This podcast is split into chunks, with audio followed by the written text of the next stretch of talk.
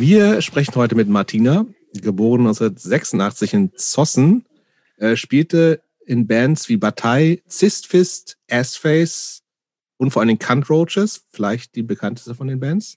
Außerdem ist Martina Schauspielerin und lebt heute in Leipzig, wo sie an ihrem äh, Debütfilm als Regisseurin arbeitet. Und warum wir mit Martina heute sprechen, äh, liegt für mich auf der Hand, weil ich finde, dass Cunt Roaches eine der radikalsten, innovativsten und außergewöhnlichsten Bands, die es im Punk, Hardcore, Noise Kosmos gibt, ähm, spielt und damit an einer Band äh, mitmacht, die sich praktisch jeden Kon Konventionen entzieht. Und mit genau solchen Leuten sprechen wir immer gerne. Und damit das, ja? Das ist sehr süß ausgedrückt. Vielen Dank dafür. Martina, wann kam ja. Punk in dein Leben? Oh, äh, ich glaube, das war schon äh, immer da. Aber ich glaube, ich konnte das eine ganze Zeit, eine ganze Weile überhaupt nicht so einschätzen oder als Wort identifizieren, weil ich komme ja auch aus vom, vom Land ähm, in Ostdeutschland, in Brandenburg. Und, und ich glaube, ich war schon immer Punk. Ich glaube, man wird als Punk geboren. Und man weiß das eine ganze Zeit lang nicht, bis man irgendwann diesen Awakening-Moment hatte, bis man irgendwann diese äh, Initiationsritus hat und so sozialisiert wird. Und das war für mich wirklich spät. Das war, ich war 23 und ich war schon, ich war 23 Jahre lang Punk, ohne das zu wissen. Also er ist nicht Punk in dem Sinn von, dass man jetzt irgendwie so diese ganzen Punk-Kodex-Sachen macht, wie, weiß ich nicht, Bierflaschen sammelt und irgendwo äh, hinkotzt und auf der Straße schläft. Das kam dann später dazu. Aber äh, ich denke eher so, dass man sich überhaupt nicht Teil von irgendwas fühlt und immer eher ja, dass man sich wirklich, dass man sich irgendwie als so allein als Solo-Individuum auf der Welt fühlt. Und, ähm, und irgendwann trifft man die richtigen Leute und dann macht alles plötzlich Sinn. Dann macht man, macht man selbst Sinn. Das ist aber auch nicht so ein lebenslanges Ding. Das ist nicht so wie die große Liebe, die man trifft und dann hält das und währt das bis ewig an, sondern das hält dann vielleicht auch bloß so 20 Jahre an und dann ist man plötzlich kein Punk mehr.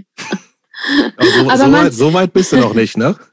Nein, so weit bin ich noch nicht, aber ich denke, die, die ersten 50 Jahre werde ich als Punk verbringen und die nächsten 50 als einfach Ähm, aber hat das äh, mit. Also, Großindustrielle.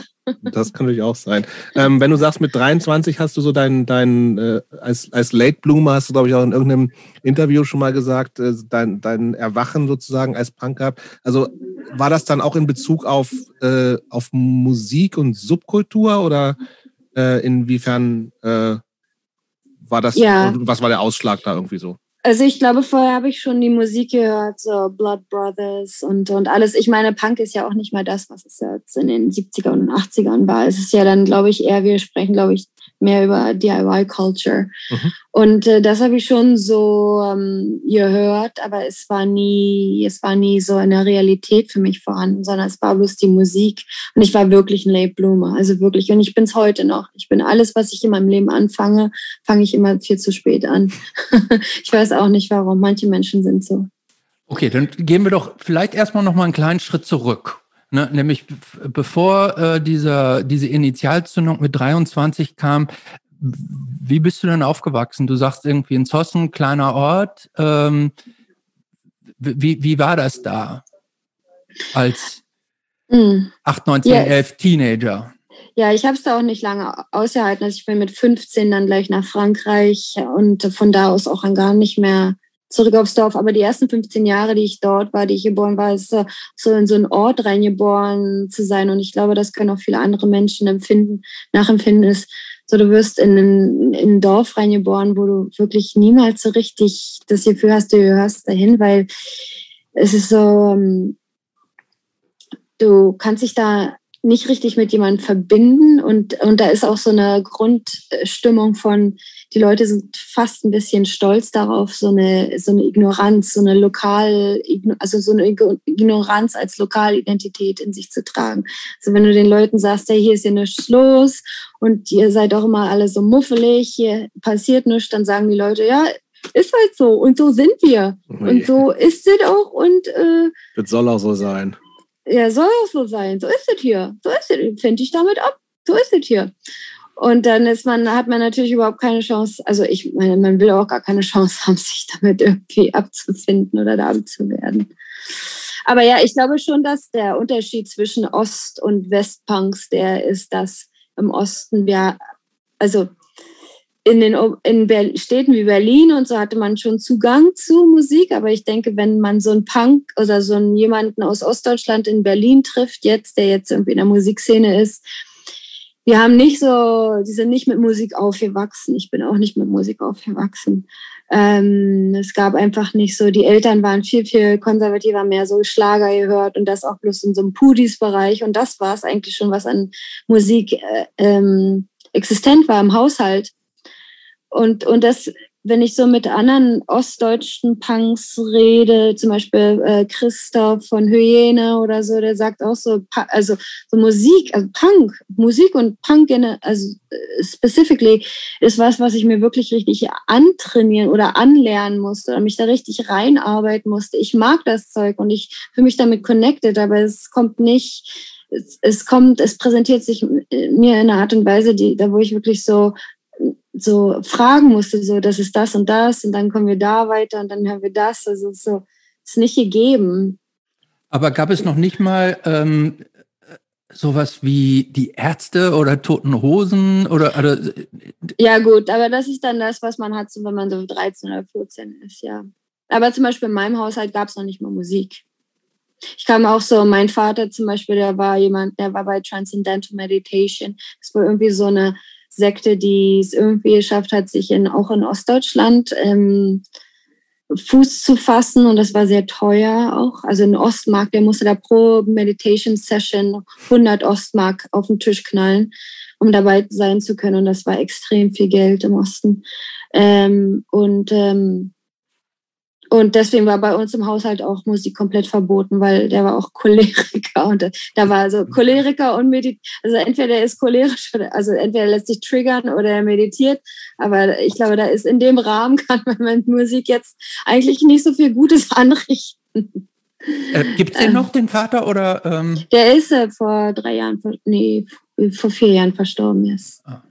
Aber der hat auch dann bis als, als Kind im Wald gelebt. Ich glaube, der hat auch nicht so viel Musik da gehört, ohne Strom. Ui, Halleluja. Das klingt nach einer sehr anstrengenden Kindheit aber auch. Mit, mit viel Auseinandersetzung oder eigentlich nicht? Mm, ja, doch, aber schon so lange her. Hm. Ich, ich denke, es ist auf jeden Fall, auf jeden Fall der Grund, warum ich so ein Late Bloomer war, weil es irgendwie so, so viele Hürden auch gab. Aber nichtsdestotrotz war es ja immer da. Also man ist, man, ich denke schon, dass man als Punk geboren wird. Kann gut sein. Äh, jetzt hast du erzählt, mit 15 bist mm, du mhm, praktisch ja. von nach ähm, Frankreich. Frankreich. abgehauen. Äh, was war das? Wo, wohin denn da? Nach Toulouse. Also ich spreche mein Französisch mit einem sehr starken südfranzösischen äh, Akzent. Das heißt, äh, wenn man sagt, äh, also in Nordfrankreich würde man sagen, ja du pain.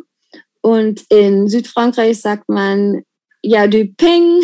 Also da ist so ein Unterschied. Ein bisschen näher am Ostdeutschen vielleicht. Ja, ja, absolut. Ich fand, ich fand das, ich finde das als Deutscher ist das der perfekte Ort, um Französisch zu lernen, weil es ist machbar. Ist definitiv machbar. Aber wie, was, was hast du denn da gemacht? Wie bist du denn da hingekommen? Ach, das ist dann natürlich so eine absolute, so eine Austauschgeschichte. Ganz reguläre Austauschgeschichte. Ah. Aber das war natürlich. So Schüleraustausch, Schülerinnenaustausch ja, ja, quasi, aber, okay. Ja, aber das war, weil Frankreich, die Infrastruktur für Austauschschüler in Frankreich ist nicht so gut ausgebaut. Deswegen haben die mich da auch ganz schön hängen lassen. Ich war dann da alleine, ohne Organisation erstmal in dem Land und bin dann so fast alle zwei Wochen äh, umgezogen, weil niemand mich haben, weil es war auch die rebellischste Phase meines Lebens in Frankreich und dann oh, konnte niemand so richtig was mit mir anfangen und ich war da, bin dann alle zwei Wochen umgezogen, aber es, ich glaube, es war sehr lehrreich. Das heißt also, das war ein ganz, also sprechen wir von einem ganzen Schuljahr? Ja, ja. Krass, okay. Ja, aber, aber das, du, ich, du konntest dann schon Französisch oder hast du das da praktisch erst gelernt? Da habe ich da gelernt, aber das ging sehr schnell zu der Zeit. So nach zwei Monaten war man schon drin. Das war auch, ich glaube, in der Zeit lernt man alles sehr schnell. Aber ja, genau, ich meine, ja, und danach dann Berlin und dann. Das heißt aber Berlin, Berlin dann allein, weil du keinen hm. Bock mhm. mehr auf Zossen hattest? Kein, ja, ich kam ja dann nicht mal aus Zossen, sondern aus Klausdorf. Shoutout to Klausdorf. yes. Ähm, ja, was habe ich danach gemacht? Danach war ich, dann habe ich mein Abitur gemacht auf einer Privatschule, weil mich danach keine staatliche Schule mehr haben wollte, weil ich zu aufmüpfig war. Ich glaube, ich habe, ich war immer eine ganz gute Schülerin, glaube ich, bis zu meiner Teenagerzeit. Da ist es dann ausgeartet und dann musste ich so bis zu meinem Abitur die drei Jahre so achtmal die Schule wechseln. Also, was heißt da will ich jetzt, ja, genau, das will ich jetzt im Detail Details. wissen. Was heißt denn das aufmüpfig, dass du da und die Schule wechselst? Das war aber auch, was hast das du denn war da gemacht? Gar nichts Schlimmes. Ich glaube, ich habe, man gibt irgendwie manchmal so ein bisschen Energie rüber, die die Leute als äh, Inspiration. Also ich, ich habe noch nicht mal irgendwas Schlimmes gemacht. Ich glaube, die Leute also keine abgebrannte Schule. Nein, ich wünschte, ich wünschte. man ich auch. ja. Aber so, ich frage mich auch manchmal, deswegen habe ich jetzt auch immer noch so ein komisches Verhältnis zu Pädagogen, weil ich immer so denke, die gehen da so nach so einem ganz strengen Handbuch durch so ein Raster und so ein Muster, durch das sehr viele Leute durchfallen. Oder, I don't know. Zumindest habe ich so empfunden, ich habe gar nichts Schlimmes gemacht. Ich war natürlich ein Teenager und komplett in meiner hormonal Phase, aber es war niemals so, dass ich habe niemanden gemobbt, ich hab, war niemand, niemals bösartig, ich habe kein nichts kaputt gemacht. Ich, ich weiß nicht, ich glaube, die haben irgendwie was in mir gespürt oder mich irgendwie als einen ähm, schlechten Einfluss gespürt, der ich aber wo ich jetzt aber nicht wirklich weiß, warum. Es kann sein, dass ich vielleicht provozierend auf Leute wirke, obwohl ich gar keine Intention habe, irgendjemanden zu provozieren. Keine, ich weiß es, ich weiß es nicht. Also aber es ist nichts jetzt im Nachhinein, wo du irgendwie sagen würdest, okay, da habe ich echt Scheiße gebaut. Kann ja auch sein. Nein, Nein, Krass, definitiv okay. nicht. Da, also es war einfach, niemand hat sich für mich verantwortlich gefühlt. Und du hast dann Und, auf dieser, äh, war das ein Internat, weil du sagtest? Äh, ähm ich war auf, ich war auf Internaten, ich war auf Privatschulen, ich war auf allen möglichen Schulen. Ja. Und auch einmal hat meine Mathelehrerin noch zu mir gesagt, Martina, weißt du was, so Menschen wie du, das sind ganz böse Menschen. Und ich habe die angeguckt und das war aber auch noch in, auf dem Dorf in äh, Ostdeutschland. Und, ich, und der, mein Grund, warum die das gesagt hat, war, weil die wusste, dass ich auf Marilyn Manson stehe. Und dann hat die gesagt, ja, Marilyn Manson wäre der, der die ganzen Leute verdirbt und der die Leute zu ähm, Mördern äh, transformiert oder whatever, inspiriert. Ah. Was würde der Mathe, Mathelehrer war das? Yes. Ja, wenn der, wenn der heute Country Roaches hören würde, würde er sich aber ein bisschen bestätigt fühlen, oder? Ja, hoffentlich. hoffentlich, würde ich auch sagen. ja, für mich ist das komplett naiv, weil äh, für mich Mary Manson schon so eine Disney-Invention ist, aber gut. gut. So. Know, ich weiß nicht, wie ich euch jetzt irgendwelche interessanten Informationen. Nee, das war alles gut. Alles gut. ähm, wie, wie ging es? Okay, du hast dann aber nach diesen ganzen Schulwechseln, irgendwann hast du dein Abitur äh, gemacht. Ähm, du hast vorhin gesagt, ähm, du hast dann schon in Berlin gelebt. Hattest da, du da aber schon irgendwelche, äh, irgendwelche, wie warst du sozialisiert? Hattest du irgendwelche Freunde, die auch schon irgendwie so drauf waren wie du?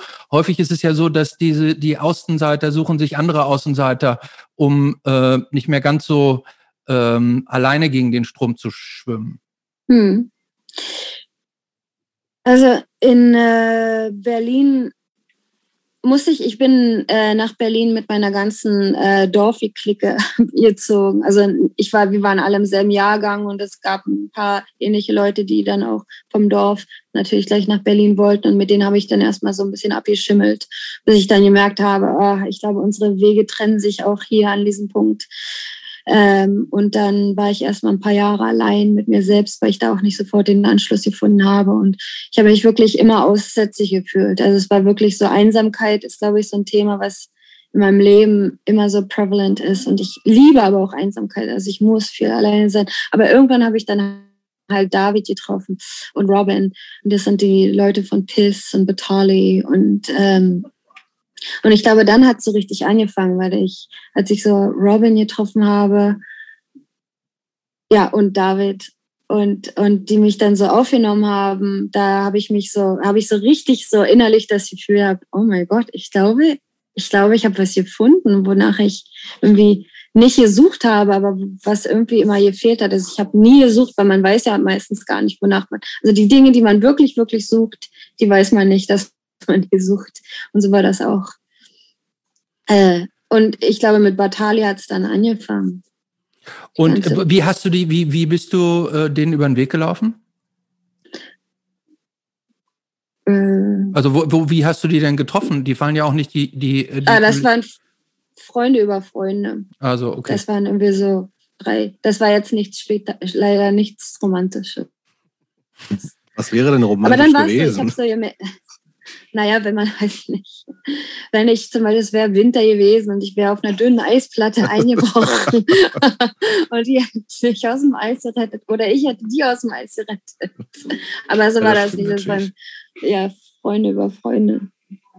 Aber das war natürlich, das war wirklich ein Moment, wo man sich so ein bisschen, ein bisschen mehr zu Hause in der Welt fühlt, wenn man nicht mehr so denkt, so, what the fuck am I doing? Sondern, ja, Know.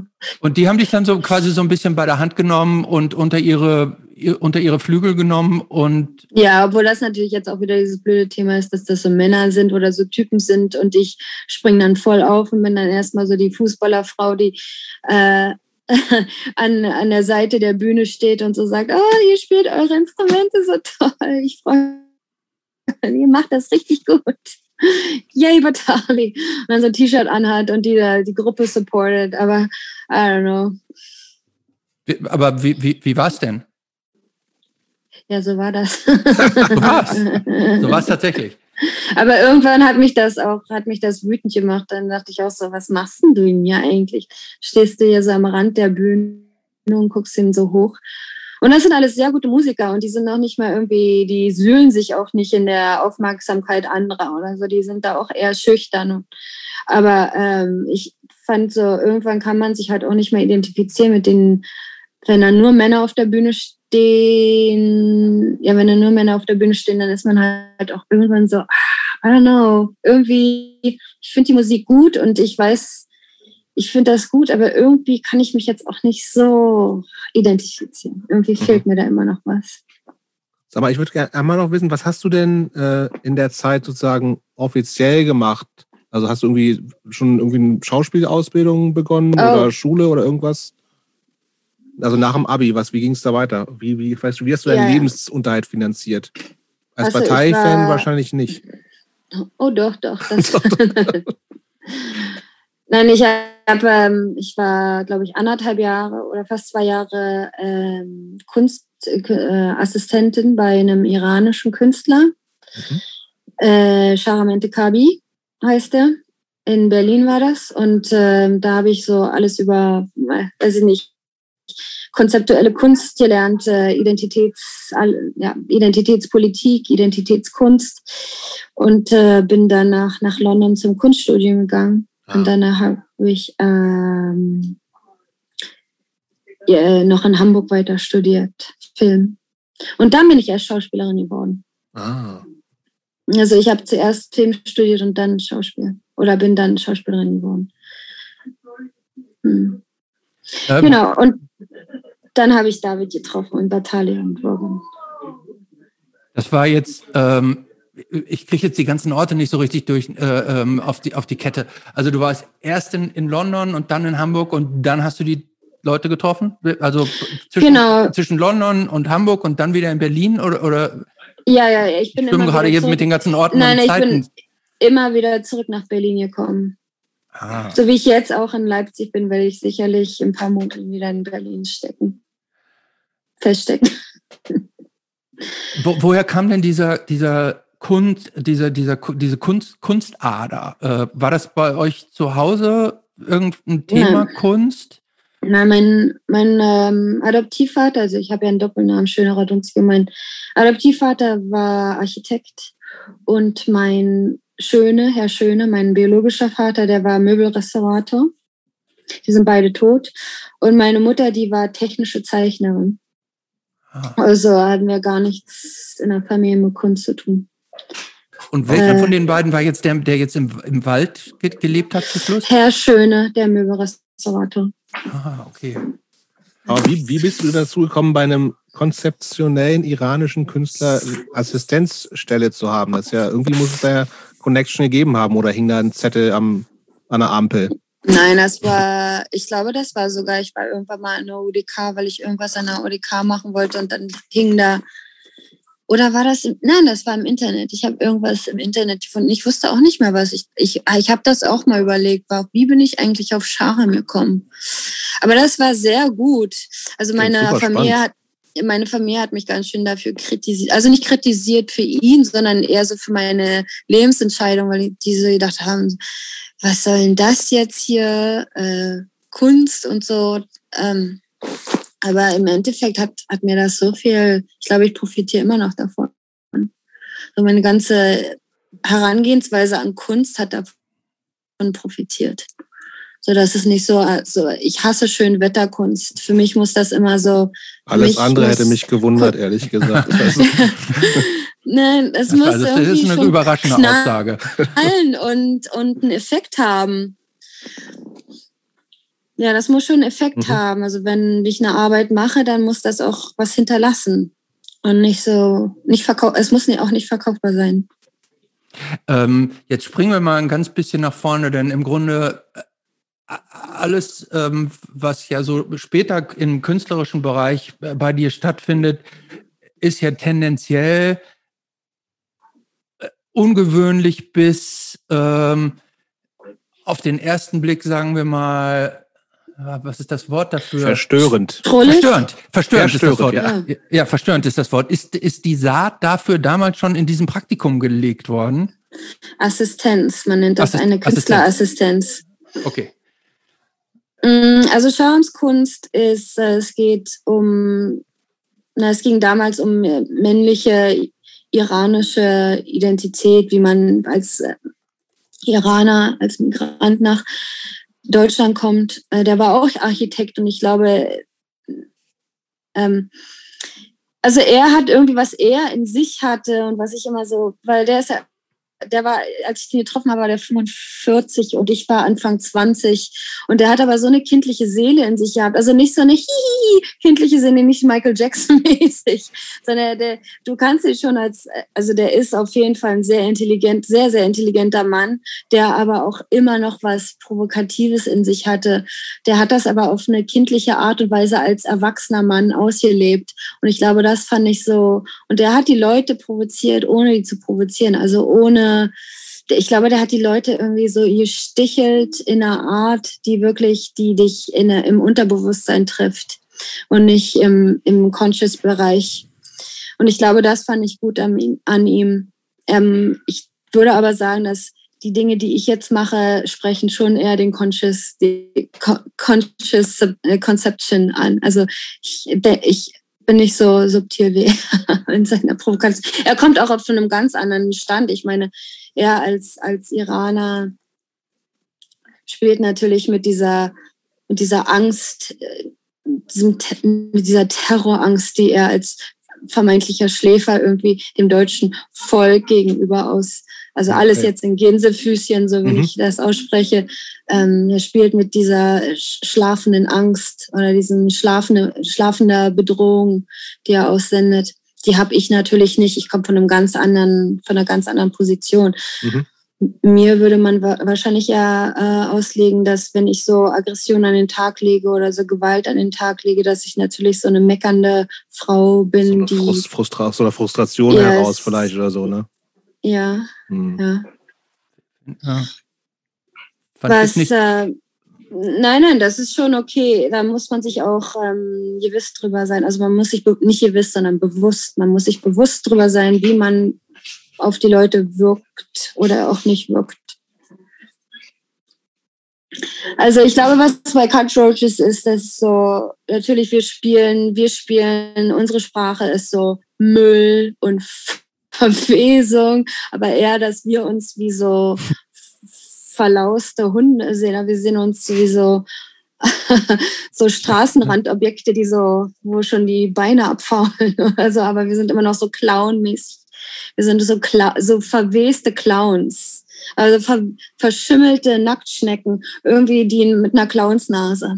Ich weiß nicht. Wir sind nicht so richtig ernst zu nehmen. Wir sind auch, ja, wir sind nicht so, man sollte uns nicht so ernst nehmen, aber wir haben dadurch haben wir eine Aggression in uns. Wir haben so ein Aggressionspotenzial, in dem wir uns harmlos stellen oder uns als so nicht ganz zurechnungsfähig stellen, vielleicht nicht, nicht gerade den höchsten IQ. Wir spielen so diese Clowns, wir spielen so Clownsfiguren, die jetzt keinen hohen IQ haben, die, die, die sich selbst nicht so ernst nehmen und ähm, und ich glaube, da diese Plattform nehmen wir, um dann die Gewalt auszusenden. Das finde ich super interpretiert. Das finde ich auch. Trifft also, total gut auch, finde ich. Ja, absolut. Also ich finde, ähm, äh, ähm, selten gibt es ja, dass die Leute sich selber so gut irgendwie definieren können. Ähm, ich habe ja, ähm, ich habe ja mal bei einer, meiner Besprechung von einem eurer Releases im Trust geschrieben. Das habe ich geschrieben, dass ich glaube ich wie, wie, wie ein Rudel von ähm, äh, äh, blutrünstigen Wölfen, die eine Kita überfallen und es keine Überlebenden gibt. Äh, so fühlt sich das ja an. diese, diese, ähm, dass ihr auch noch dieses, dieses gleichzeitige nicht so ganz ernst und äh, ähm, praktisch da immer so auf so einer, auf so einer Schwelle ähm, zwischen so auch so eine Ambivalenz habt, ähm, finde ich, hast du, hast du sehr gut um, äh, gesagt. Aber bevor wir zu Country Roaches gehen, wollen ja, wir nicht, ja noch mehr Bands, ne? Ja, wollen ja. wir nicht mal bei den ersten Bands anfangen? Wie, also du hast ja, ähm, wie, wie waren denn deine ersten Bandschritte? Ja, das war mit Batali natürlich. mit Batali, das ist so, das war meine erste Band ever. Und ich hatte vorher auch keine Musikerfahrung. Ähm, Aber die gab es ja schon, ne? Also die Band die existierte gab und du bist quasi. Schon, die gab es schon sieben oder acht Jahre und ich bin der vierte Member Change oder dritte oder vierte Member Change. Also ich weiß nicht, ob man dazu Change sagt, aber ich war, na warte mal, äh, wie, okay, ich war, ja, vierte oder fünfte neue Member innerhalb der Gruppe, die Band gab es schon sieben Jahre und das ist so viele Tempo-Changes, super. Zu der Zeit war dieses mathematische, dieses so ähm, 3-1G ähm, Label und sowas war super gehypt. Das war die Zeit dafür.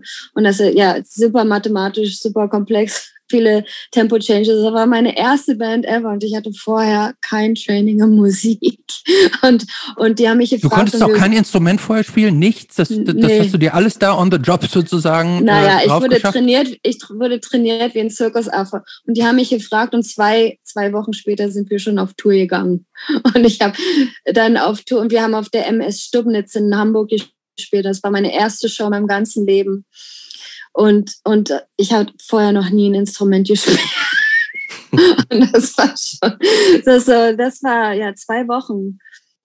Äh, super, und das waren alles so BPMs von 150, also sehr super schnelle Songs und die sind alle sehr professionelle Musiker, also wirklich on point. David ist ein extrem guter Drummer, Per ist extrem gut mit ähm, auf der Gitarre und die sind formally trained, also die sind classically trained. Okay. Und dann kam ich da rein und ich glaube, I delivered the noise. Um, well, I, I delivered below expectations, but I delivered, you know. Aber warum haben die dich denn, äh, warum haben denn diese, diese Musikfreaks äh, dich dann genommen, wenn äh, du eigentlich nichts konntest? Also womit hast du die denn überzeugt? Keine Ahnung, oder wie? Weil nicht, vielleicht dachten die, ich bin einfach zuverlässig und gehe immer zu, brav zu allen Rehearsals und man kann das einfach so in mich reinprügeln. Nein, ich meine, das war, das ist dann auch bloß ein Jahr lang gut gegangen, weil die natürlich, Batali ist eine Band, die rund, bereits rund ist und die bereits lange vor mir schon ein ziemlich rundes Musikkonzept hat. Und ich komme da natürlich rein und will meinen eigenen Scheiß machen und sage so, kein Bock, wenn ihr mich hier trainiert wie ein Affe, dann breche ich aber auch also früher oder später aus und habe hab dann keine Lust, mich mal hier so formen zu lassen. Es war, ich meine, für mich als, das hat mir, also ich habe dann nach einem Jahr habe ich gesagt, ich kann es nicht mehr. Ich kann mich hier nicht mehr so trainieren lassen wie so ein Affen. Das lege ich den, ich lege den das nicht zur Last, weil ich habe so viel in dieser Zeit gelernt. Also das war, ich habe so viel gelernt, dass ich danach in der Lage war, sofort meine eigene Band hochzuziehen, und das so in Military Style hochzufahren, so dass es nur funktionieren konnte, dass ich so streng war und gesagt habe, wir trainieren, wir trainieren jeden Tag. Und wenn das in unserem Proberaum kocht und heiß ist, dann trainieren wir in Schlüppern, mir scheißegal. Und dieser Spirit und dieser militärische Spirit hat Leute richtig mitgerissen. Äh, es war nicht nur so, dass ich, dass ich da irgendwie so als Napoleon-Figur auftrete und mein eigenes Ego ähm, raus ähm, ausleben möchte, sondern es war wirklich so, ich habe für die Gruppe gesprochen, wir wollten das alle, wir wollten alle eine Band und ich war einfach bloß die Person, die das irgendwie so, die so Motivationssprecher war. Und das habe ich mir aus Batali mitgenommen, weil diese. Reden jetzt schon von Cunt Roaches oder von wo? Achso, ja. ja. Nein, nein, wir reden von Cunt Roaches, ja, ja. Ja, die, die habe ich ja dann aus meinem Frust mit Batali gegründet. Weil ich da, weil ich da mal so unter dem Thumb war. Äh, wie, wie beschreibst du denn eigentlich selber äh, äh, Cunt Roaches als Musik? Also ich habe ähm, immer als Beispiel meine äh, 23-jährige Nichte Hanna, die mit all diesem gar nichts zu tun hat. Wie würdest du praktisch einem komplett unbedarften Menschen die Musik von Cunt Roaches beschreiben? Ja, Country, also erstmal würde ich sagen, das ist Noise Punk. Also das ist wie Punk, aber dann macht man natürlich sehr viel Feedback an Noise. Man schließt da komische Gerätschaften ran. Ähm, ach, wie ich das? Ja, ich sag, ich sag, glaube ich, einfach immer bloß Noise Punk. Ich glaube, ich, ich weiß gerade gar nicht, wie man das sagen würde. Was würdet ihr denn sagen? Also ich würde, ich würde immer sagen, das ist praktisch ein vertonter Albtraum. ja, ich würde jetzt sagen, wir haben natürlich auch Mitteleinflüsse. nee, habt, habt, ihr, habt ihr mit Sicherheit, also würde ich auch sagen, ich glaube, da sind, das sind ja, so, so, ein bisschen Black Death-Kram, ne? aber ja. so, so viel, ich, mit großem Noise auf jeden Fall, da macht man nichts falsch. Ja, mit Noise kann man nichts falsch machen. Da muss man noch nicht mal. Nein, wir haben ja gerade ein Musikvideo gedreht und ich glaube, dieses Musikvideo beschreibt Cunt Roaches ähm, visuell. Yes. Das ist äh, so. Okay. Mhm. Wo hast du denn ähm, deine Bar? Ihr seid ein Trio. Ne? Es ist ja auch ähm, jetzt, ja. Ähm, jetzt nicht ganz ungewöhnlich, aber ähm, häufig sind Bands ja so ein bisschen äh, mehrköpfiger äh, besetzt. Wie, wie, seid ihr zusammen? Wie hast du dir die äh, deine deine Soldaten denn rekrutiert? Yes, Soldaten. Äh, wir waren ähm, wir waren komplett besoffen auf einer auf einer ähm, Tribute Show für Nirvana irgendwo auf der Riga Straße. Da hat so so zwei Typen haben so eine Nirvana Tribute Band und die haben da so eine Akustikset gespielt und wir waren so besoffen, dass wir die von der Bühne gestoßen haben. Also wirklich so. Na, die haben aber auch ein sehr, sehr langes Set gespielt. Die haben so die waren zwei Stunden zu Gang und irgendwann waren wir so besoffen, dass wir gesagt haben, oh, wir können uns das nicht mehr anhören. Dann haben wir die von der Bühne gestoßen und haben dann auf deren Akustikinstrumenten weitergespielt für die, so generous wie wir sind. Und das hat, dann haben irgendjemand von außen auch so Videos gemacht davon und als wir die Videos auch am nächsten Tag gesehen haben, war das das Schlimmste, was wir jemals gesehen haben war so peinlich, war so cringy, wie wir die Leute darunter gestoßen haben, uns da selber hingesetzt haben, angefangen haben zu trommeln, ohne jeglichen Sinn von Rhythmus oder Zeitgefühl, wirklich so auf die Trommeln geschlagen, wie so betrunkene, also wie so Affen, ja, wie so Affen und dachten, wir sind so die geilsten. Und so, wir machen jetzt eine fucking Band, ist, ist beschlossene Sache. Und dann ging's los. Aber ja, es war ein absoluter Cringe-Moment. Aber ja. ähm, die beiden, ähm, äh, äh, David und Claire, die sind ja auch schon richtige Musiker. Also das, du, du hast die ja jetzt nicht angelernt auch, oder, oder doch? Doch, doch, Claire hat davor gar nichts, auch so wie ich, gar nichts gespielt. Ach. Ja, das war auch so, Claire, ich habe zu Claire gesagt, und du spielst Schlagzeug. Und Claire so, okay. Und dann hat die sich eine Woche später schon Schlagzeug gekauft und äh, hat das super schnell gelernt, hat das extrem schnell gelernt. Ja, das ist gar nicht so komplex und das ist gar nicht so ein schweres Ding, wie man sich das so vorstellt. Das geht eigentlich ganz schnell. Ich kann das null. 0,0. Ich glaube, man da muss, wenn man ein bisschen Talent hat, glaube ich, geht das schon. Aber, oder ein Rhythmusgefühl, mhm. aber boah, Alter. Wenn du mich an so ein Schlagzeug setzt, suche ich, geht gar nicht, finde ich. Und aber du spielst, äh, Jobs, du spielst Rhythmusgitarre, du musst da. Also ja, aber das geht, ja, aber auch mehr schlecht als recht, erstens. Ähm, desto mehr Alkohol man intus hat, desto einfacher ja, ist das. Ich trinke ja gar nichts das, so, deswegen oh. ist das ja. Ja, dann ist das schwer. Dann ist, dann ist, das, dann ist das schwer, ja. Dann ist das, das ist alles schwer, sage ich dir. oh Gott. Du hast deine äh, beiden Countries äh, rekrutiert äh, und ihr habt dann angefangen, diese, diese musikalische Formel, ähm, die, kam die so aus euch raus oder, oder woher kam das? Na, das war so Throbbing Gristle. Ich glaube, zu der Zeit kam auch gerade das Disguise-Album raus.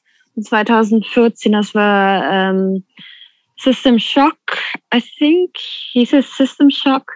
Ja, ja das, das war sehr inspirierend für uns und Throbbing Gristle. Und wir wollten immer diese Mischung sein aus uh, Throbbing Gristle und äh, des, ähm, Disguise.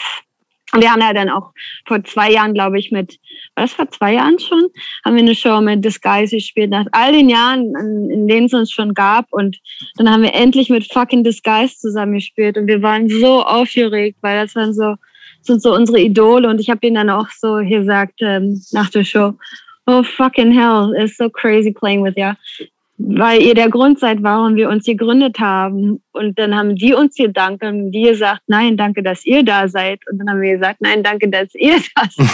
das war so ein super cheesy Moment. Aber ja, so, Disguise ist, glaube ich, eine meiner Lieblingsbands. Wie, wie, Gibt's ja nicht mehr. Gibt sie gar nicht mehr? Nee. Nein, seit, ja, weiß nicht wie lange. Wo kamen die eigentlich? Die sind, aus, die sind aus Irland oder so? Oder, ja, oder, ja, aus Dublin, ja. Mhm. Ähm, yeah. er, erzähl doch mal in deinen eigenen Worten, wie, wie hast du denn praktisch den, den Aufstieg der Cunt Roaches so ähm, erlebt? Ihr seid relativ schnell, ja, ähm, ihr habt angefangen mit dem Demo-Tape ja, ähm, und seid dann relativ schnell auch international so wahrgenommen worden. Ne? Ihr wart unglaublich schnell, seid irgendwie im Maximum Rock'n'Roll, seid ihr irgendwie beste Band im, im Universum, ihr seid da in x Jahresende Top Ten Listen aufgetaucht. Mhm. Wie, wie ist das ja. überhaupt passiert? Naja. Wie haben die Leute euch so wahrgenommen? Ich, also natürlich sendet man ja auch seine Tapes selber ein. Ne? Ist ja nicht so, dass die. Wir haben unsere Tapes eingesendet und dann ist das irgendwie da besprochen worden. Aber so wie man das ja auch im Trust Scene macht. Aber ähm, ich meine, was bei uns auffällig ist, was ich so sagen kann, ist, glaube ich, dass ähm, wir wenig in Deutschland bis überhaupt nicht in Deutschland gebucht werden, sondern unsere größte Fanbase ist in, in UK. Mhm. Also wir werden, wenn wir touren wollen, wir schreiben eine E-Mail nach UK, dann haben wir dann innerhalb äh, einer halben Stunde vier Shows zusammen. Und das passiert uns in, in Deutschland überhaupt nicht. Also da müssen wir richtig, da kriegen wir nie eine Show. Da schreibe ich manchmal wochenlang E-Mails und kriege keine einzige Antwort. Und gucken die Leute mich mit dem Arsch nicht an. Und in UK ist es dann genau das Gegenteil. Und wir hatten einfach irgendwie niemals wirklich Erfolg in Deutschland. Oder wir sind nie richtig in Deutschland angekommen. Äh, und das ist. Hm? Ich habe mich so ein bisschen auch gefragt, in was für einer, in was für einer, also Berlin, ich finde, ihr seid halt auch eine totale Berlin-Band, ne? Ähm, ich, das ist eine Band, die ich mir woanders in Deutschland gar nicht vorstellen könnte. Also Cunt Roaches hm. aus Tübingen, no way, so, ne? Oh, why not? Why not, aber eigentlich nicht so, ne? Aber ist, also es hat für mich sehr, sehr Berlin und da, da, da verstehe ich das auch als jemand, der in Berlin wohnt. Ähm, mhm. Aber habt ihr, ähm, Fühlt ihr euch eigentlich irgendeiner Szene zugehörig?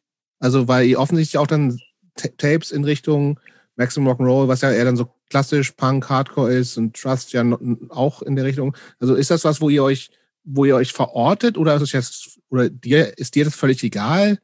Oder ähm, wo, wo, ich mein, wo willst du angenommen werden? Man hat ja auch so Bands wie Lumpy and the Dumpers zum Beispiel, deren, deren Releases auch jedes einzelne der, der Releases war so sehr, sehr verschieden.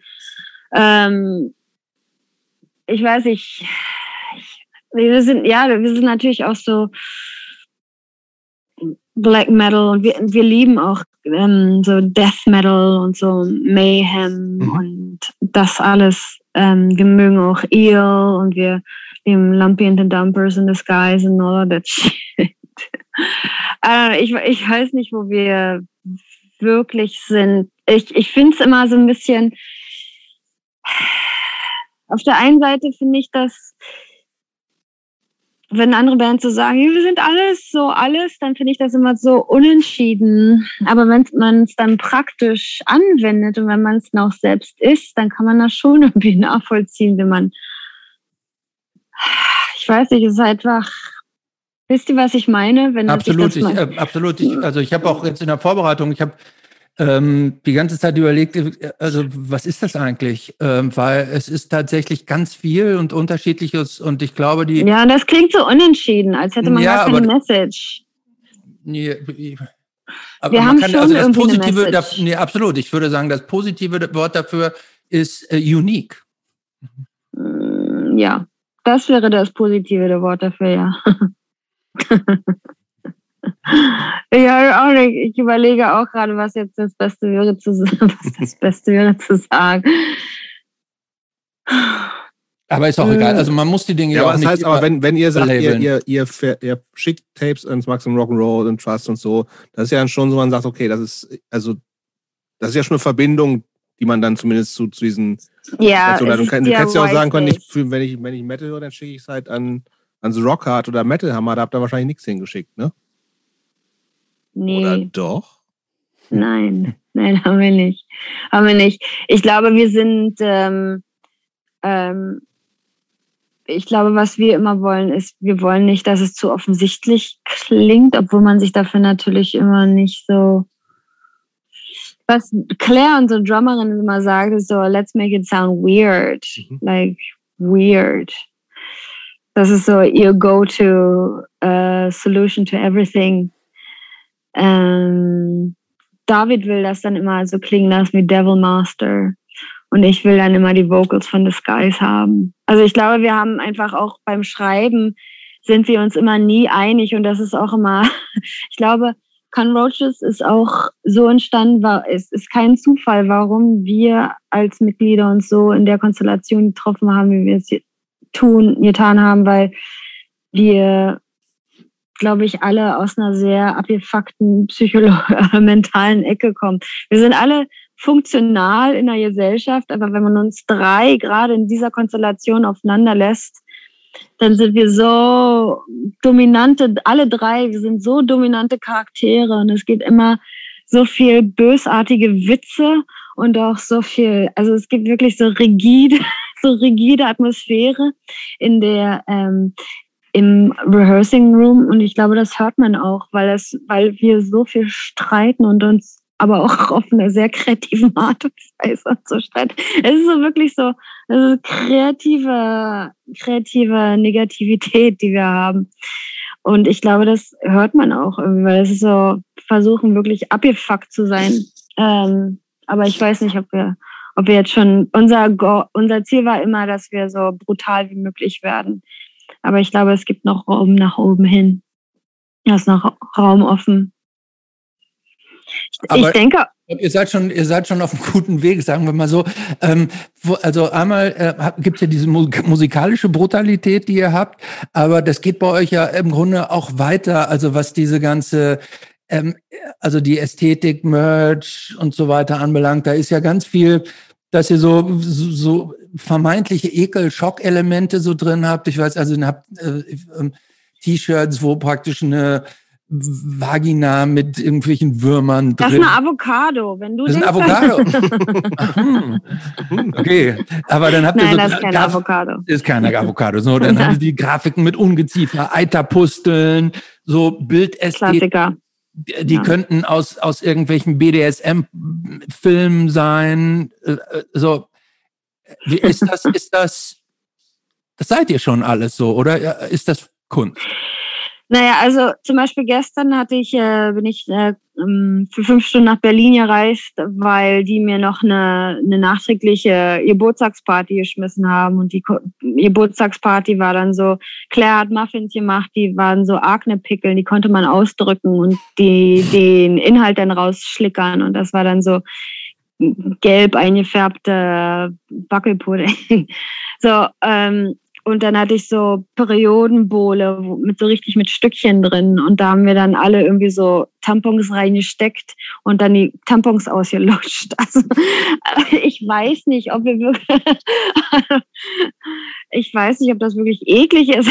nein, nein, aber ja, wir haben es schon so. Ich glaube, wir versuchen wir haben ja nicht wirklich politisch eine Message oder so. Ich wurde mal eingeladen beim HKW vor zwei, drei Jahren mit so anderen Leuten, mit so einem ähm, israelischen Punk-Historian äh, und dann auch noch dem, glaube ich, dem Original-Drummer von ähm, äh, Rock the Casper. Da, da, da, wie heißt Rock the Casper? The, ach, wie heißt denn jetzt? Yes, genau irgendjemand, der war mal irgendwie ein Gründungsmitglied, wurde dann aber geschasst und ist seitdem Nasenflötenartist. Na jedenfalls der israelische Punk-Historian Avi Pichon, äh, dieser Ex-The Clasher, und ich waren mit dem HKW vor drei Jahren und ich sollte ein Statement zum Thema abgeben, wie politisch Converges ist. Und ich wusste nicht, was ich sagen soll, weil ähm, kann jetzt nicht wirklich behaupten, ähm, nein, ich sollte ein generelles Statement zur Politik, also zur, ähm, zur, zum, zur Diskurs oder zur, zum Aspekt sein, wie, wie politisch Punk heutzutage noch ist. Ich konnte es nicht beantworten. Ich konnte es nicht beantworten. Ich, ich wünschte, ich könnte eine edlere Sache sagen. Ich könnte irgendwas äh, Produktives sagen, aber ich kann es nicht. Wir haben leider keine politische Message. Und dann ist die Frage, was habt ihr denn sonst für eine Message? Wollte ich gerade tatsächlich fragen. Und ich glaube, es ist eine intuitive. Mhm. Also es ist keine konzeptuelle. Okay. Es ist so, es ist irgendwas anderes, aber es, es ist ja auch, wenn man aus der Kunst kommt, dann gibt es Künstler, die müssen immer nach Konzepten Kunstwerke arbeiten. Es gibt welche, die lassen sich intuitiv leiten. Ich weiß nicht, wie sehr verpönt oder nicht verpönt das in der Musikszene ist, ob die Musikszene nicht viel, viel konzeptueller ist als die äh, Kunstszene. Aber ähm, ja, Künstlern, Künst, künstlerischen Künstlern wird das schon ähm, nicht so nachgesehen, wenn die keine Message haben. Als Musikant vielleicht schon noch mehr, weil Musik mehr instrumentalisiert, instrumentalisiert wird. I don't know. Das ist eine Theorie, aber. Aber Musik ist, glaube ich, ja wird es kann ja meistens gar nicht so intuitiv sein, wie es Kunst sein kann, oder? Also im Fall von äh, Convergence würde ich das anfechten.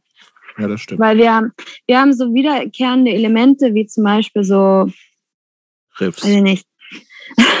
Müll. wir, wir, wir, spielen viel mit Müll. Also wir sind ein paar Wochen lang, vier, drei, vier Wochen lang mit äh, verrottendem, verrottendem Müll ähm, durch die UK auch getourt und ich bin jeden Abend habe ich mich in dem Müll gesühlt und ich habe mich nicht zwischendurch geduscht. Also nach den drei oder vier Wochen habe ich mich wirklich wie ein Teil von dem Müll gefühlt. Und das war nicht nur anorganischer Müll, das war auch organischer Müll. Also ich war wirklich, habe mich wirklich in Schimmel gesühlt auch. Und das war Teil unserer Performance. Wir mhm. haben Schimmelkatapulte, wir haben vollgekackte Windeln, wir haben das ganze Gigi Allen-Thema ohne Gigi Allen. Aber wir nehmen, wir sind Gigi Allen ohne die Rasierklingen. Das ist so ein bisschen Und noch so, am Leben. Ja, familienfreundliche Version von Gigi Allen. Und ich meine, mit, Gigi mit deutlich, Allen, deutlich radikalerer Musik als Gigi Allen, die je gespielt hat.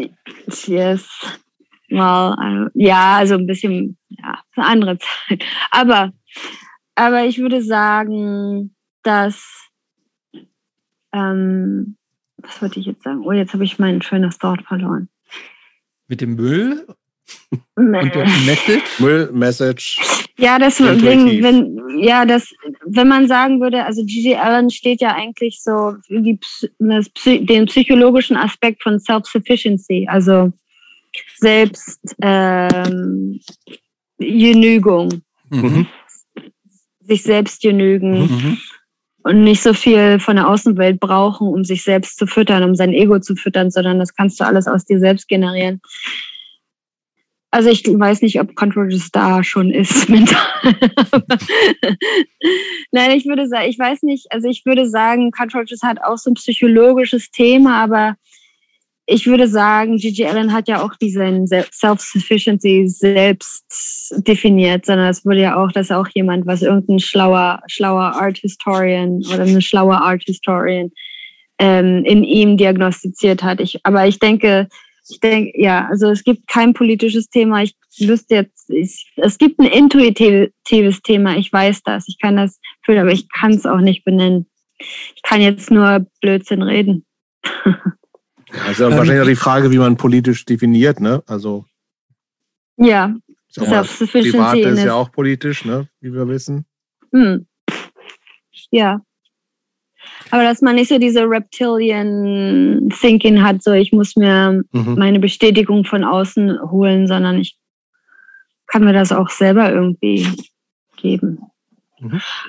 Äh, Wie, ähm, ihr seid relativ viel schon in der Zeit, seit es euch gegeben hat, relativ viel getourt. England, Frankreich, Tschechien, äh, Italien, Polen, Schweden ein bisschen, Holland, Belgien, Mallorca, Schottland, Schweiz. ähm, ähm, das ist jetzt das, was ich jetzt so wahrgenommen mhm. habe. Ähm, wie, wie werdet ihr wahrgenommen in den unterschiedlichen Ländern? Ja, das ist immer schwer zu lesen. Zum Beispiel die, die Audience in UK, die sind immer die waren sofort seit der ersten Minute in der Count Rogers gab schon. Wir haben eine der ersten Shows, die wir mit Count Rogers gespielt haben. Das war die zweite oder dritte Show, haben wir schon in London gespielt. Und da waren die Leute sofort da und sind seitdem immer noch. Aber ich weiß auch gar nicht, ich meine, das war doch während den ersten zwei Minuten der, der Show waren die Leute schon da anwesend.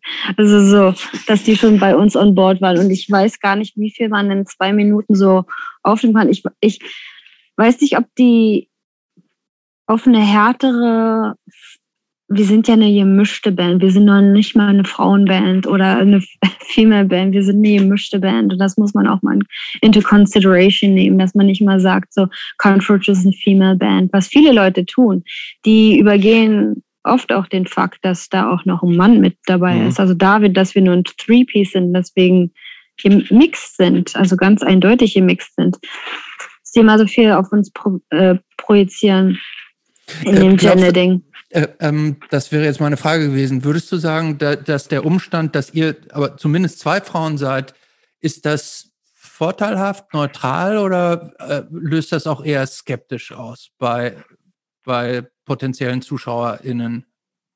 Das ist definitiv eher positiv. Wir hatten einmal eine Show in äh, jetzt habe ich schon wieder Cardiff. Cardiff, da haben, haben, sich so ein paar Leute lustig gemacht. Look, a female drummer. Und dann habe ich natürlich den ganzen verschimmelten Müll über die ausgeworfen. Das war die einzige Situation, die wir jemals hatten. Und der ist so ein bisschen ähm, um unser Gender ging. Aber normalerweise ist das positiv bewertet. Das heißt, äh, irgendwelche ähm, sexistischen Übergriffe? Nein, nein, nein, nein. Nee. Nein, überhaupt nicht. Ich denke aber auch, wir haben es deswegen ein bisschen einfacher, aber also auf der einen Seite, wir haben es einfacher, gebuckt zu werden, aber wir werden natürlich nicht für die geilen, harten Shows gebuckt, weil die denken, wir machen natürlich nicht keine Musik, die so hart ist. Wir werden, würden niemals für K-Town gebuckt werden. Was? Das Hauptpro Nein, weil das einfach das Haupt. Ich glaube, es wurde noch ich meine, da, also alle wer Bands. Ist denn härter, also wer ist denn härter als, als ihr äh, jetzt mal ganz objektiv betrachtet? Also Country Roaches, also ist also. Viele Bands. Ja? Yes. Country ist nicht so hart. Aber wir sind natürlich so im. Aber ihr im seid weit vom Kuschelrock entfernt, ne? Das mag sein, ja. Aber ähm, Yes. Ihr habt übrigens, wenn ich das kurz einwerfen darf, ich glaube, was, was Country Roaches auch schon ziemlich besonders macht in diesem ganzen großen Kosmos ähm, ist, dass ihr nach meiner Wahrnehmung komplett Rock'n'Roll befreit seid. Ne? Also klassische Rock-Elemente habt ihr ja so gut wie gar nicht, oder? Was ist denn das zum Beispiel? Jobs, erklär du mal, was triffst du? Naja, so, so, klass, so, also klassische Songstrukturen, Riffs, so, was ist das, so, so Riff-basierte Musik, das, das ist ja bei euch. Oh nein, wir haben schon Riffs. Wir haben Riffs und wir haben auch ABC-Strukturen, die mit, Vari Varianten. Die variieren aber, oder? Yes, wir variieren. Also es ist nicht so hardcore wie in Grind Music, wo die Regel ist, dass kein Riff mehr als einmal gespielt werden darf oder wiederholt werden darf. Aber nein, wir haben schon ABC und dann noch eine Variante in That's It und wir haben auch Riffs. Also wir schreiben, wir schreiben, jeder von uns schreibt Riffs. Okay. Aber, yes, aber, es, wir, aber haben jetzt, wir, haben jetzt, nicht diese Verse, Chorus, Verse, Chorus Strukturen. Doch, und doch, doch, doch. Das ja. ist alles da. Mhm. Ja. Da machen wir es uns jetzt nicht so schwer. aber, ich, aber ich denke, natürlich ist diese, dieses Female-Thema bei uns ein Thema. Wir zum Beispiel, wir möchten nicht so gerne, so wenn so Gender-Shows spielen, wie zum Beispiel so Lady-Fest-Sachen, wo die Leute dann sagen, ja, ihr seid doch eine Female Band, wollt ihr nicht das Lady-Fest spielen? Und sagen wir, nein, wir wollen ja nicht gebucht werden, weil wir, weil die uns unser Gender distillen, also weil wir eine Destillation unseres Genders sind sondern wir wollen ja gebucht werden, wenn wegen der Musik. Und wenn wir merken, sobald wir merken, wir werden bloß wegen unserem Gender gebucht, dann sagen wir nein. Das ist nicht der Grund, warum wir existieren. Wir haben ja nicht gedacht, oh, ach, du bist eine Frau, ich bin ohne Frau, lass mal eine Band machen. Sondern wir haben gesagt, lass mal besoffen Musik spielen. ähm, aber ihr, ihr tretet schon auch regelmäßig so in, in, in queerem Umfeld so auf. Ja, wenn sich das ergibt, schon, aber nicht, nicht streng. Nicht streng. Nein. Also ich wäre auch so, wenn die dann sagen, nur weil ihr queer seid, spielt ihr, dann sagen wir auch so, nee, nicht nur deswegen. I'm sorry, dann können wir das leider nicht machen. Also wir müssen schon, es ist queeres Umfeld ist uns natürlich lieb und wir unterstützen die Szene und die Community sehr, sehr gerne. Aber wir müssen schon das Gefühl haben, dass sie uns nicht nur buchen, weil wir das repräsentieren, sondern weil es um die Musik geht. Wenn das da ist, dann ist alles, das, dann ist uns, dann, dann ist da kein Problem. Ähm, stimmt es, dass ihr in der Slowakei mal vom Goethe-Institut oder im Goethe-Institut aufgetreten seid, im Umfeld vom Goethe-Institut? Ja, aus Versehen, glaube ich. ich habe das, da gab es eine Pressemitteilung zu. Okay. Also ihr, habt, ihr habt da auch gespielt, offensichtlich. Okay. Ja, mit Puff. Oder kann sein. Warte mal, ich habe das. War das mit offen. Puff? Das war. Wo haben wir es denn hier noch? Habe ich es. Da, da, da, da, da. 10.06.2018. Kein Puff. Das okay. Goethe-Institut, das, das Pohuda-Festival. Ah, oh echt? Das ja. war vom Goethe. Ja, oh. mit Domu, Excitix und iTone. Ah ja, das war ein riesiges Festival. Das war wirklich so riesig. Mhm. Es war so, als würde dann Miley Cyrus auftreten. So groß war die Bühne und so war auch. Ich wusste nicht, dass das vom Goethe-Institut ist. Oh, die haben uns sehr, sehr wenig Geld bezahlt dafür. Wir mussten sogar noch Geld hinlegen. Ja, Aber war das im also, Rahmen von Natur oder seid ihr nur dahin? Wir sind bloß dahin. Wir sind bloß, ich glaube, wir fanden das witzig, dass wir so eine Bühne spielen. Ich glaube, das war so, wir wussten, dass wir da so komplett out of place sind. Wir haben dann auch so Massive Attack oder so, so ganz komische Acts gespielt. Und wir dachten so, pff, wer, buch, wer, bucht uns denn da? welche welche äh, taube und blinde Person bucht uns da? Wer macht da das Booking? Ähm, Guck gerade mal, was da noch gespielt hat. Pohoda Festival, habe ich noch nie was von gehört. Das war eine der schrägsten Shows, die wir jemals gespielt haben. Chemical Brothers, Siggy Marley. Ja. Yes. und auch diese, diese russische äh, Band, die Pussy Riot, haben da auch gespielt in dem Jahr. Mhm. Aha, okay. Und dann spielten ja, wir da auch ja, plötzlich. Ja. Ja, okay. das war, und die haben uns ex, die haben uns ganz schön über den Tisch gezogen. Und da hatten auch über so ganze Tabakfirmen, hatten so ihre ähm, Werbestände aufgebaut. Ja, das scheint ja so ein klassisches Fest, Indie, whatever Festival zu sein. Und dann irgendwie hat sich das äh, Goethe-Institut ja, da so mit reingezeckt irgendwie. Ja, und dann hat sich da Red Bull noch reingezeckt, dann ja, hat sich Marlboro mit reingezeckt und, und alle möglichen Zigarettenfirmen. Okay, das, ist, das, heißt, es war so ein bisschen versehen.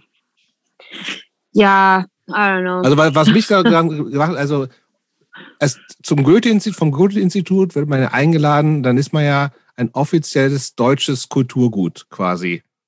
Und da habe ich mich gefragt, was, wie fühlt sich das an, wenn man vom Goethe-Institut als deutsches Kulturgut äh, geadelt wird, in Anführungsstrichen? Ach nein, ich glaube, das war ein Aus Versehen. ähm, ja. Ich, ich meine, ich war Findest auch. du, ihr seid deutsches Kulturgut? Nein. Gut. glaube ich nicht. Wir sind ja auch nicht deutsch. Also ich dazu. schon. Aus Versehen, ich schon. Aber die anderen sind ja, Claire ist aus Kanada und David ist aus Schweden. Mhm. Ja, ich habe auch immer gedacht, irgendwie dieses Goethe-Institut-Geschichten, das also ist auch eine Voraussetzung, dass man Deutsch, Deutsche, Deutsch singt zumindest. So, das ist ja so ganz viele deutschsprachige, ja. das ist die einzige Chance für deutschsprachige Bands mal irgendwo außerhalb vom deutschsprachigen Raum zu spielen. Und dann kannst, hm. wirst du mal nach China eingeladen. Ich glaube, dass das cool ist, natürlich, so, weil, aber es ist ja dann auch im Zweifelsfall weiß ich nicht, vor, vor deutschen oder deutsch interessiertem Publikum so. Also was ja hat ja dann auch so mit, mit einer Underground, wie auch immer Szene ganz wenig zu tun, üblicherweise. Was sind das nicht so irgendwie so Sportfreunde Stiller oder sowas, die da eingeladen ja, werden? Die werden um dann mal nach Argentinien zu spielen genau. oder so. Ja. Und dann ja, geben sie Workshops und so. So was, ja. genau. Ja. ja. Ja, ich war in äh, Mexiko vor zwei Jahren und habe da Schauspielworkshops gegeben. Das war auch vom Goethe-Institut. Und da habe ich auch viel über, also ich meine, das Goethe-Institut im, im, im Rahmen von ähm, so einem Land wie Mexiko, wo dann die weißen Leute hinkommen und die Leute so ein bisschen kolonisieren, ist das natürlich nochmal ein anderes Thema als wenn Goethe-Institut in Japan ist oder in Schweden oder whatever. Mhm. Aber ja, das ist schon ganz anders aufgeladen, wenn da der äh, Alex Humboldt, wie Alexander Humboldt? Alexander von Humboldt, ja.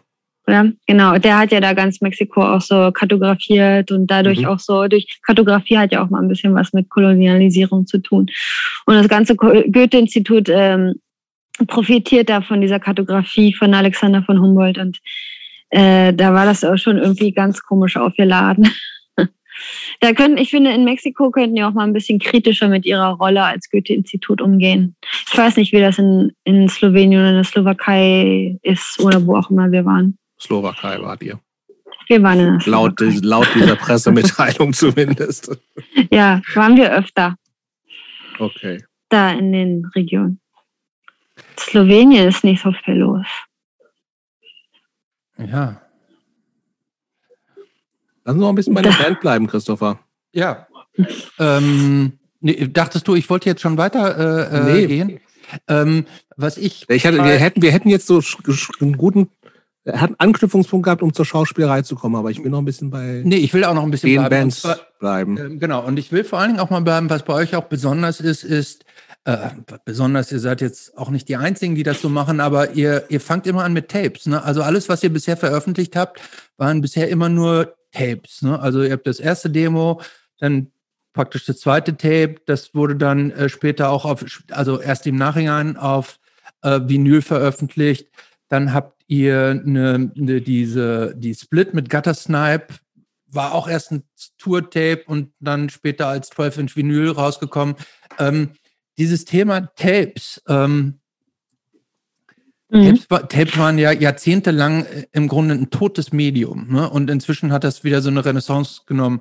Ähm, wie, wie seid ihr aufs Tape gekommen? Nein, das geht schneller. Ich glaube, dass der schlimmste, das Schlimmste an Schallplatten ist, dass das einfach ein halbes Jahr dauert.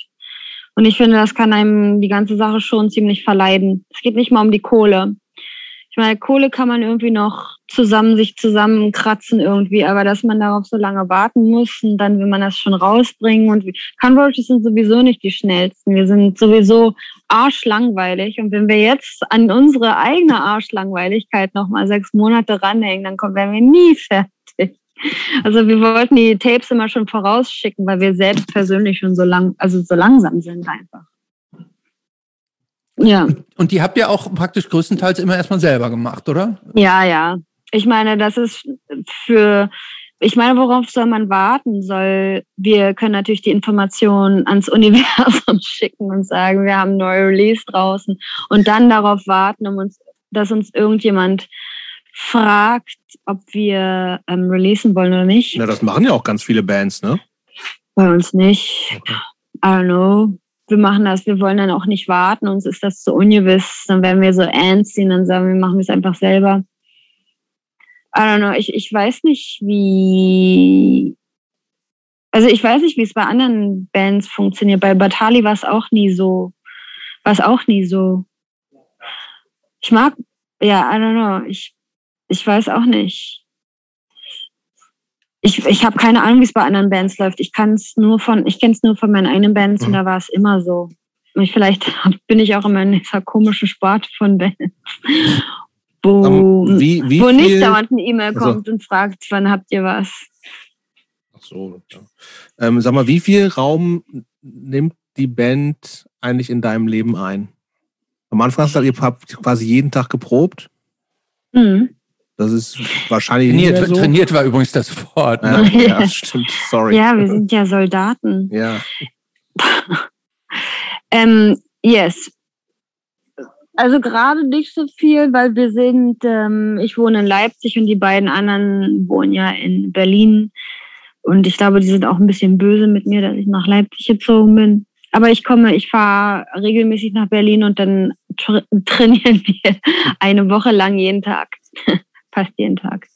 Das ist schon krass. Also ihr geht wirklich jeden Tag in den Proberaum und spielt da yes. mehrere wenn ich in, in, wenn ich in Berlin bin, ja. Aber ähm, und jetzt habt ihr gerade euer Album aufgenommen. Ja, das hat ja auch, das hat ja auch bloß ein Dreivierteljahr gedauert. Nein, ich glaube, das ist bloß gerade, weil ich ähm, nicht mehr in Berlin wohne, dass das ein bisschen Higher Tours ist. Aber sonst, glaube ich, würde, würden wir wahrscheinlich zweimal die Woche trainieren. ähm, was, was, können wir denn, äh, was können wir denn von dem Album erwarten?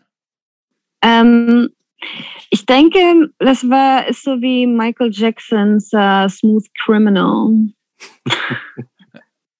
Du meinst so, was den weltweiten kommerziellen Erfolg, äh, genau den. Erfolg anbelangt? ja, aber auch in, in Länge und in Intensität. Äh, wir, wir haben auch ein, äh, also wir haben, das ist so ein, das ist wie so ein, ähm, also der eine Titel, unser Signature-Titel, der heißt Bermuda Tentacles, Tentacles. Und dazu haben wir auch dieses überdimensionierte Musikvideo gedreht, wofür David fast ein ganzes Jahr gebraucht hat, um die Puppets zu bauen und die kleinen Figuren, die wir bewegen. Also ich spiele so eine Hexe, so eine Schimmelhexe und ich reite auf meinem, ähm, ich reite auf meiner Klobürste durch mein Schloss und will versuche meinen Hund zu fangen und zu töten und zu essen. Klassiker. Sorry, jetzt geht's hier los draußen in der. Gibt Stress der, mit den Gartennachbarn? Nein, nein, ich glaube, die Party geht jetzt hier los. Okay. Also die Gartenparty geht jetzt hier los. Ja, die müssen noch ein bisschen ohne dich auskommen.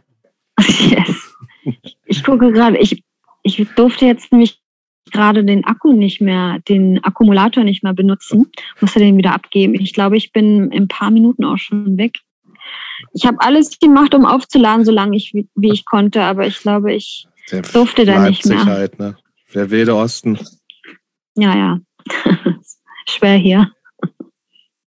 Ähm, Vielleicht mal die anderen Bands noch, weil von denen wissen wir gar nichts. Genau. Fist und Assface. Ja, Assface ist mit David. Das ist dann auch so eine Gigi Allen-mäßige Schreiband, aber nur als Duo. Und ähm, da haben wir dann auch, also Assface ist natürlich äh, von Gigi Allens ähm, berühmtem Song Assface. Und Sisfist ist ein neues Projekt, was ich mal mit Utku hatte. Utku ist ja ähm, so ein Free Noise, Free Jazz Künstler, der sehr, sehr viel in Berlin macht. Der macht sehr viele Shows, fast, also vor Corona-Zeiten hat er jeden zweiten Tag eine Veranstaltung in Berlin organisiert und auch selbst gespielt. Also der ist so fucking relentless. Ich weiß nicht, ob ihr den kennt. Mhm. Utku, ja genau, mit dem hatte ich auch dieses äh, Noise-Projekt. Aber das ist jetzt natürlich auch nicht mehr da. Aber da haben wir, ja, ich glaube, wir haben nie geprobt und immer bloß Shows gespielt. Das heißt, komplett improvisiert oder, oder wie entstehen dann die Stücke? Nein, nein, es war schon, die waren geschrieben, aber so semi geschrieben. Und der war auch, ähm, ja, ist klassisch trainierter Pianist. Uiuiui. Ähm, aber die, ist nie was aufgenommen, veröffentlicht worden? Doch, doch. Doch. Haben wir. Ja, ich kann das, vielleicht kann ich das mal noch, den Link von ihm bekommen. Ich habe schon lange nicht mehr reingehört. Ja, das wäre interessant. Mhm. Ähm, dann, aber wenn, wenn wir nicht mehr so super viel Zeit haben, müssen wir, wir müssen noch zur Schauspielerei kommen, ne? Ja. Ja. Und wir müssen ich auch noch zur Regie kommen. Äh, ja, auch noch. Und, es gab eine aber, Webserie mit La Fee, ich meine. ja, meine Agentur hat mich dazu gezwungen. Ich habe gesagt, ich mache das nicht. Aber die haben gesagt, Martina, du bist jetzt seit einem Jahr in der Agentur und du hast noch nie irgendwas gekriegt. Jetzt hast du mal was gekriegt, jetzt machst du das mal. Und ist dir das unangenehm? ja. Okay. Ja, natürlich. Aber ich war. Ich Aber war erklär doch mal gerade ganz kurz, nur damit wir alle wissen, was es ist. Es war also eine, eine, eine Web-Soap-Opera, 78 Episoden, a drei Minuten. Ähm, und wirklich? 68 Episoden? 78, ja, wirklich. Oh mein Gott, oh mein Gott ja. Und ja, das war, das war, das war kurz nach meinem Abitur. Das war wahrscheinlich so mein erster Job nach meinem Abitur. Das habe ich, ähm, also gut, da habe ich dann schon als Schauspielerin gearbeitet. Dann habe ich erst studiert. Dann habe ich erst das ganze Kunstding gemacht. Gut, dann egal. Äh, manchmal kommen die Dinge durcheinander. Ähm,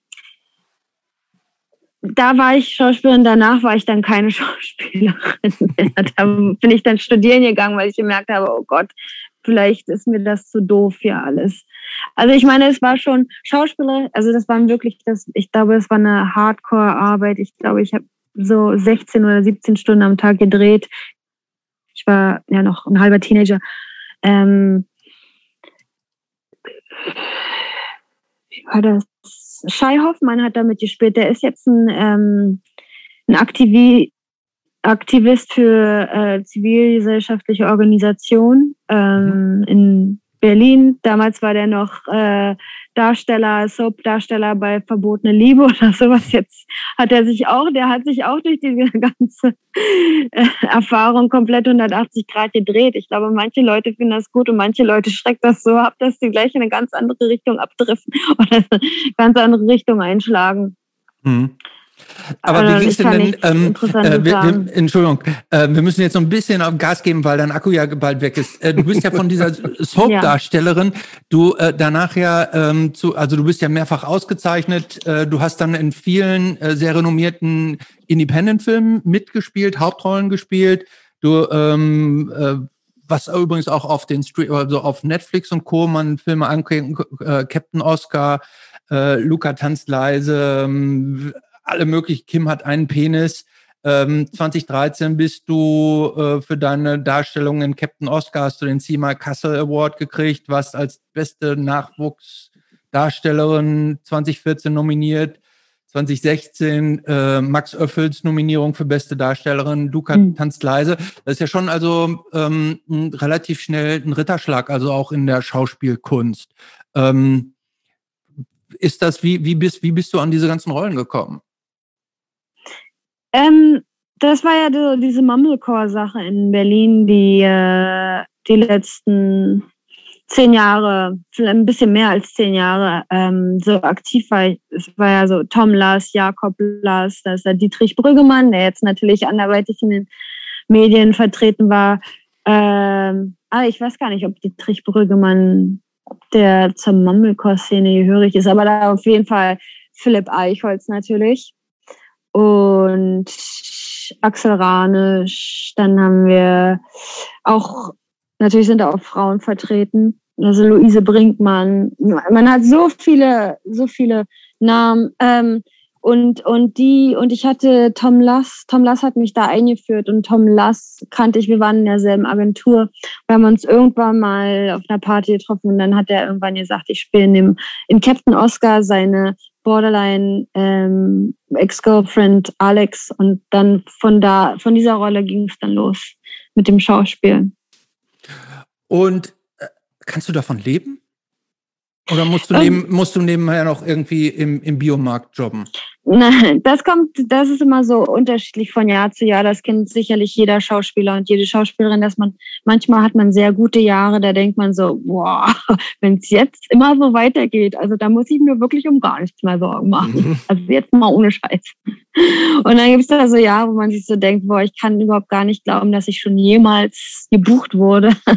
da verdient man nichts. Und bei mir ist es auch so, so Jahre, da verdiene ich sehr gut und dann Jahre verdiene ich gar nichts und ich versuche das so auszubalancieren, wenn ich jetzt mal aus dem Nähkästchen reden darf. Sollst du, ja. ja, soll ich. Ja, dafür haben wir dich ja hier. Ähm, ja. Ähm, wie, wie wirst du denn äh, in, de, in, der, in dieser ganzen Film, rote Teppichwelt, Agenturen, wie, ist das eine andere Welt für dich als deine, als die Control? Ist das eine andere Martina als die Controaches Martina? Nein, oder? Ja, definitiv. Ja? Was ist das denn für eine? Ja, ich will ja, Schauspieler muss man, das ist, also, ich denke, ich sollte mich als Schauspielerin nicht, also als Controaches Das war's. Das war's. Der Akku ist alle.